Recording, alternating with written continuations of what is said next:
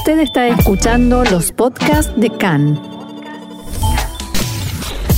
CAN, Radio Nacional de Israel. Hoy lunes 26 de abril, 14 del mes de Iyar, estos son nuestros titulares. Continúa el lanzamiento de cohetes desde la franja de Gaza a Israel. Tzal cerró el espacio de pesca y jamás amenaza con represalias. Se vivió una nueva jornada de violencia en Jerusalén. La policía retiró las vallas que crearon incidentes y protestas. La Corte Suprema de Justicia da un ultimátum al gobierno para que designe a los ministros faltantes y especialmente al ministro de Justicia.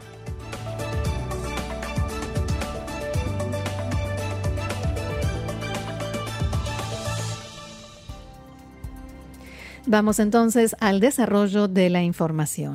Gracias, Roxana. El Gabinete de Seguridad se reúne hoy debido a los acontecimientos en Jerusalén y en el sur del país. Gantz y su parte en el gobierno exigieron ayer públicamente una reunión de gabinete dadas las circunstancias que se están viviendo. Esta madrugada fueron disparados tres cohetes desde la franja de Gaza hacia Israel. Tzal informó que dos de los proyectiles fueron neutralizados y el tercero cayó en territorio de la Franja de Gaza. Se activaron las alarmas en Sderot y los kibutzim, Nir Am, Eres y Abibim. Cuatro habitantes de Sderot sufrieron heridas leves cuando corrían hacia los refugios y fueron trasladados al hospital Barzilai en Ashkelon. Una de las heridas es una mujer embarazada que debió permanecer hospitalizada. Unas horas antes, desde la franja de Gaza, lanzaron un cohete que cayó en un descampado en el Consejo eh, Regional Shara Negev. En, ese, en este caso, no sonaron las alarmas porque no hubo peligro para ninguna zona poblada. El ejército también informó que hubo un segundo disparo, pero en este caso el cohete cayó dentro de la franja de Gaza, Roxana. O sea que en total fueron disparados desde ayer a la noche cinco cohetes, dos neutralizados y los demás cayeron en descampados o dentro de la franja. El coordinador de las actividades del gobierno en los territorios, general Razan Alian, anunció primero la reducción del espacio para la pesca. Sin embargo, esta mañana las autoridades israelíes decidieron cerrar por completo ese espacio aledaño a la franja de Gaza hasta nuevo aviso. El coordinador difundió un comunicado en el que advertía que jamás es responsable de todo lo que se hace en la franja de Gaza y lo que parte desde allí hacia Israel y sufrirá las consecuencias de la violencia que ejerce contra ciudadanos israelíes. En Hamas aclararon que la escalada no ha finalizado y que el cierre del mar a los pescadores es una flagrante violación de sus derechos y una especie de agresión continua contra nuestro pueblo, decía el comunicado. La política israelí contra el pueblo palestino no quebrará su espíritu de lucha y resistencia ni debilitará su, su determinación. No aceptaremos restricciones y presiones al pueblo palestino e Israel deberá asumir las consecuencias de su conducta hostil, decía la organización Hamas. En el sistema de defensa aquí en Israel continúa el máximo nivel de alerta y preparación para cualquier escenario posible, incluyendo una escalada de grandes dimensiones. En Tzal aseguran que se trata de un momento especialmente delicado y sensible y que lo mejor es conservar la moderación y tratar de impedir que aumente aún más esta escalada. El diario libanés Al-Akhbar informó esta mañana, citando fuentes de Hamas, que la organización rechazó una propuesta de cese de fuego y que así continuará, abro comillas, mientras Israel continúe con la misma política en Jerusalén. En Hamas exigen que Israel impida el acceso de israelíes al monte del templo y que permita la celebración de las elecciones palestinas en Jerusalén Este. Según este informe, Hamas transmitió a los, a los mediadores egipcios que, si estas dos condiciones no se cumplen, eso llevará a un estallido en varios lugares. Jerusalén, la margen occidental y la franja de Gaza hasta el punto de una guerra ampliada con las agrupaciones de la franja. Para que se entienda, se está exigiendo por un lado libertad de culto y al mismo tiempo prohibición de que los judíos y solo los judíos puedan tener acceso al monte del templo. Digo por si a alguien no le quedó claro. Contradictorio. eh, de mínima. Bien, y continúan los conflictos y el clima de tensión en Jerusalén. Después de varios días de enfrentamiento, en la noche de ayer el jefe de policía de Israel, Kobi Shabtai, ordenó levantar las vallas que estaban ubicadas frente a la puerta de Damasco y que según la información oficial habían sido colocadas con el inicio del mes de Ramadán para ordenar el ingreso hacia el monte del templo.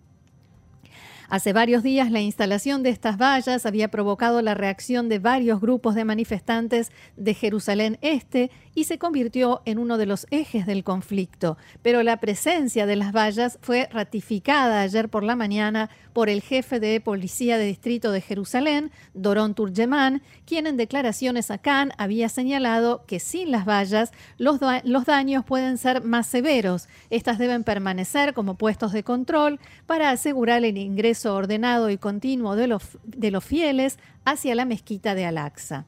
Igualmente, una vez retiradas, los disturbios continuaron en la zona. Muchos de los presentes ondearon banderas palestinas al tiempo que coreaban diferentes consignas que no vamos a repetir en, la radio.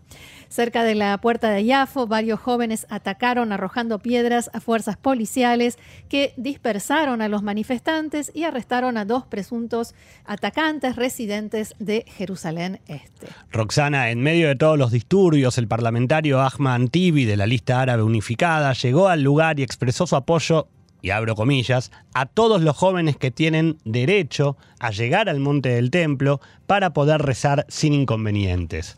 Además, el titular de la lista, Ayman Ode, fue duro contra la policía y el gobierno, acusándolos de actuar violentamente y de intentar encubrir esa violencia, según palabras de Ode.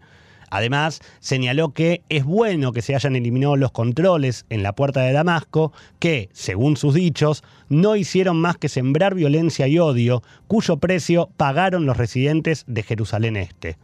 También el titular de Accionuta Datit, Betzalel Smotrich, reclamó, vuelvo a abrir comillas, que los disturbios árabes en Jerusalén sean interrumpidos, que los autores sean castigados con la mayor severidad y que el gobierno no debe sucumbir a sus demandas, ya que esto significaría un mensaje de debilidad a nuestra comunidad. Y en la tarde de ayer, el Ministerio de Relaciones Exteriores de Emiratos Árabes Unidos emitió un comunicado que envió a Israel pidiendo que se reduzca la escalada de violencia que se vive en los últimos días en Jerusalén. Asimismo, instaron al gobierno israelí a que traiga calma y mantenga la máxima moderación para que la región no se vea arrastrada a la inestabilidad.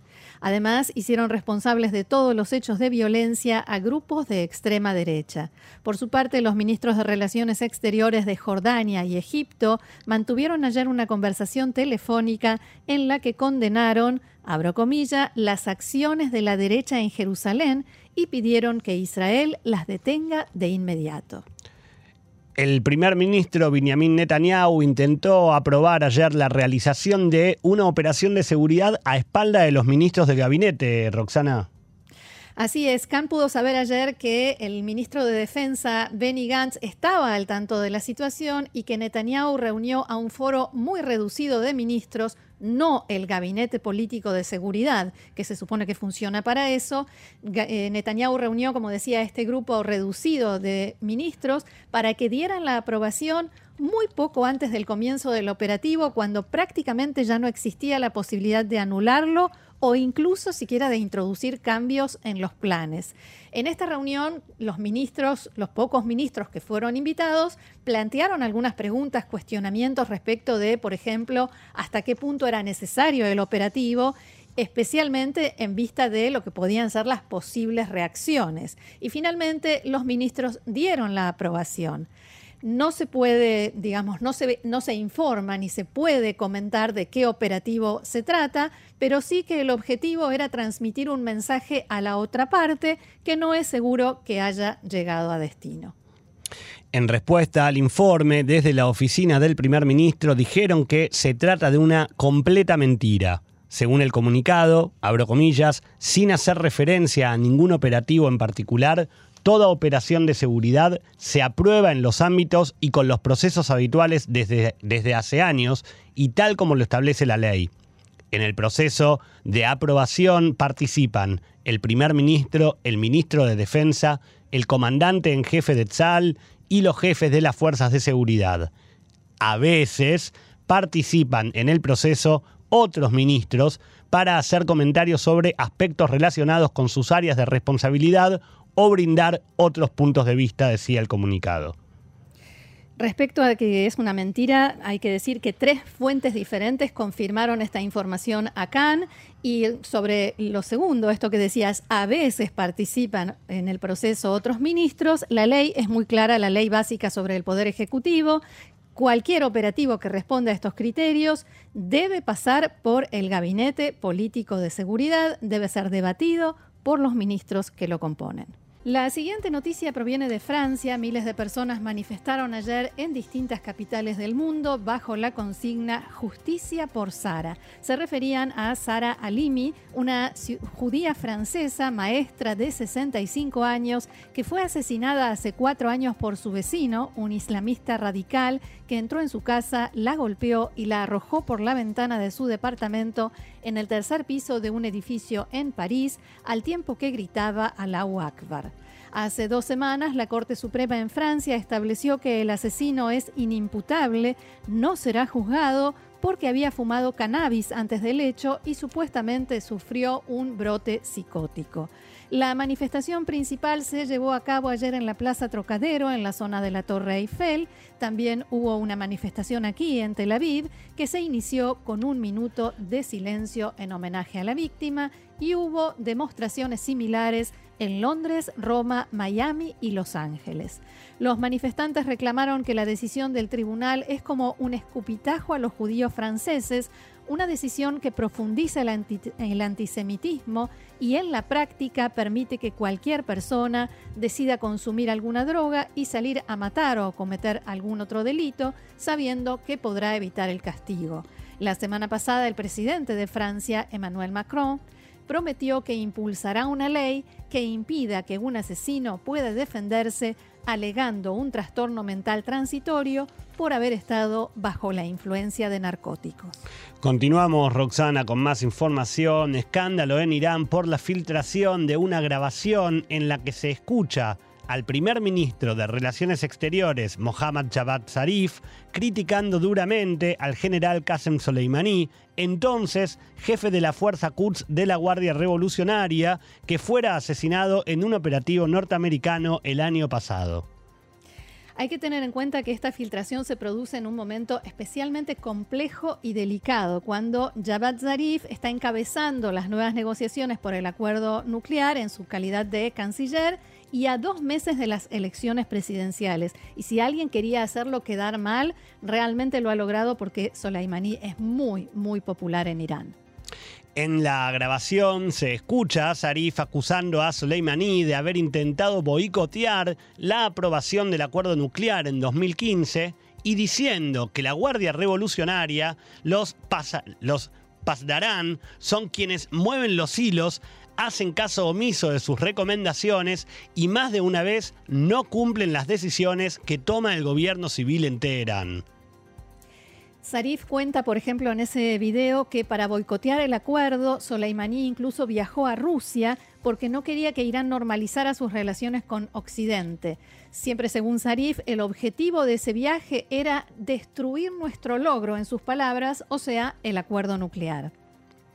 En la entrevista también Zarif critica a Soleimani por otras cuestiones, especialmente relacionadas con la presencia de Irán en Siria. Por ejemplo, expresa su indignación porque le dieron permiso a aviones rusos para pasar por el espacio aéreo iraní en camino a bombardear objetivos de los rebeldes contra el presidente sirio Bashar al-Assad y porque Soleimani transfería equipamiento y armas a Siria utilizando aviones de la compañía nacional Irán Air sin conocimiento del gobierno. La grabación forma parte de una entrevista interna que se le hizo a Zarif en marzo de este año como parte de un proyecto de archivo del gobierno saliente de Hassan Rouhani que termina ahora su segundo mandato y no puede presentar candidatura para, uno, para un tercer mandato seguido. La entrevista no se hizo teóricamente con intención de que sea difundida, como el propio Sarif aclara en varias oportunidades durante la grabación, y duró tres horas. Cambiamos de tema, volvemos a Israel y la siguiente información tiene que ver con coronavirus, porque el Ministerio de Salud informa en su sitio oficial de Internet que hasta su última actualización, ayer se registró un total de 77 nuevos casos de infectados con coronavirus. Según los datos proporcionados sobre las pruebas realizadas, un 0,3 arrojaron resultados positivos. Qué gusto leer estas cifras realmente. La verdad que Actualmente, sí, tan bajas. Israel tiene 1.720 pacientes con el virus activo, de los cuales 150 se encuentran en estado grave y 82 requieren la asistencia de un respirador y ojalá podamos borrarlos de estas listas pronto porque se han recuperado, ¿no? Exacto. Desde el inicio de la pandemia, más de 838.000 eh, israelíes contrajeron coronavirus, de los cuales 6.352 fallecieron a causa de la enfermedad. Y respecto de la campaña de vacunación, poco más de 5.383.000 personas ya se aplicaron la primera dosis, mientras que más de 5 millones de ellas ya tienen su proceso de vacunación completo con la segunda dosis aplicada. Roxana, podemos hablar con estas cifras que estás diciendo de personas con eh, el proceso de vacunación completo, casi, casi un 60% de la población total del país. Impresionante. Y en la tarde de ayer el ministro de Salud, Yuli Edelstein, anunció la próxima eliminación de varias restricciones que hasta ahora continúan vigentes y que marcará de esta manera un nuevo alivio para la sociedad israelí. Según el plan que Edelstein planea poner a votación del gobierno durante esta semana, la flexibilización entrará en vigencia desde el próximo jueves 6 de mayo, o sea, a finales de la semana que viene, e incluirá modificaciones relacionadas tanto a las cantidades de ocupación en comercios y diferentes espacios recreativos, como sobre todo nuevos permisos para los menores de 16 años que hasta el momento no pueden vacunarse. Gaby, ¿podés eh, repasar así cortito en lo que nos queda de tiempo ¿Cuáles son estas nuevas medidas? Exactamente, Roxana, muy cortito y al pie. Uno, se eliminan las condiciones para las actividades y la venta de alimentos en lugares que operan con Taviaroc, o sea, la etiqueta verde. Esto quiere decir que, por ejemplo, un partido de fútbol que hasta ahora podía jugarse con determinada cantidad de eh, público, ya puede llevarse a cabo con estadio completo. Y con semillitas de girasol. Y con semillitas de girasol que a todo esto van a poder volver a comprarse dentro del estadio, que hasta ahora los estadios no podían, y los demás eh, centros recreativos, no podían, o no, no podían hasta ahora, hasta que se apruebe la medida, vender alimentos o bebidas adentro del sí, estadio. Todavía no pueden. Esto, que quede claro. Que quede claro que esto se someta a votación esta semana y en caso de aprobarse, regirá a partir del próximo jueves 6 de mayo. En segunda medida, piletas y gimnasios, no solamente con etiqueta verde, sino también con violeta ¿Se acuerdan siempre? Hablamos de la etiqueta verde para recuperados y vacunados y la etiqueta violeta para personas que pueden ingresar según cantidades máximas a cada lugar. De esta manera, edificios privados que tienen piscinas o clubes o gimnasios, sobre todo los gimnasios que se encuentran, por ejemplo, dentro de centros comerciales o dentro de lugares públicos, podrán recibir no solamente a las personas que estén vacunadas o que hayan ya tenido eh, la enfermedad, sino también a quienes no presenten un certificado, siempre y cuando el lugar no sobrepase los límites normales de ocupación. Tercera medida, niños menores de 16 años, de 16 años, dije bien, podrán tener su Taviaroc luego de una prueba PCR. Y acá estamos en un punto de inflexión y de alegría para todas las familias y para los que somos padres, sobre todo de niños menores de 16 años. Hasta ahora sabemos que hay muchos lugares a los que los niños no pueden ingresar y los padres tenemos que pensar cada paseo familiar o cada lugar al que se quiere ir. Pues bien, la medida habilita a que si se desea que un niño pueda ir a un restaurante, a un hotel o a un espectáculo, por ejemplo, se le podrá realizar una prueba PCR 72 horas antes del evento y que, con el resultado negativo, al niño se le otorgue una etiqueta verde por las próximas 72 horas luego de conocido el resultado. Esto no solamente evita una prueba rápida, sino que además da como un espacio de libertad total durante 72, 72 horas. horas podés llevarlo donde quieras. Exactamente. Cuarta medida. donde él quiera. Donde él quiera. Cuarta medida. ¿Se acuerdan cuando allá lejos, hace uno o dos meses, lejos hace dos meses, podíamos reunirnos solamente 20 personas en lugares abiertos y 10 encerrados? Pues bien, pues bien, a partir de mayo las cantidades se modifican a 500 personas en espacios abiertos y 50 en espacios cerrados, por lo cual ya podemos hablar de ciertos eventos o ciertas reuniones que podemos hacer tranquilamente. Quinto lugar, el transporte público vuelve a operar a ocupación completa. Hasta ahora solamente cada vehículo, cada autobús o cada tren podía tener una ocupación del 75. Luego de aprobada la medida, podrán volver a tener eh, ocupación al 100%. Y por última medida, se acorta la distancia social en comercios. Esto quiere decir, ¿se acuerdan que cuando empezó la, salida de la, del último cierre, se permitía en los, comercios entradas a determinada cantidad de personas por metro cuadrado? en, ese momento era una persona cada 15 metros cuadrados. Pues bien, si se aprueba esta medida, a partir del 6 de mayo, la, la distancia social en comercios se reducirá de 15 metros a 6 metros cuadrados. Hacemos hincapié en que si se aprueba, esta semana se somete a votación, así que a no tomarlo por hecho, por el momento seguimos cumpliendo las restricciones.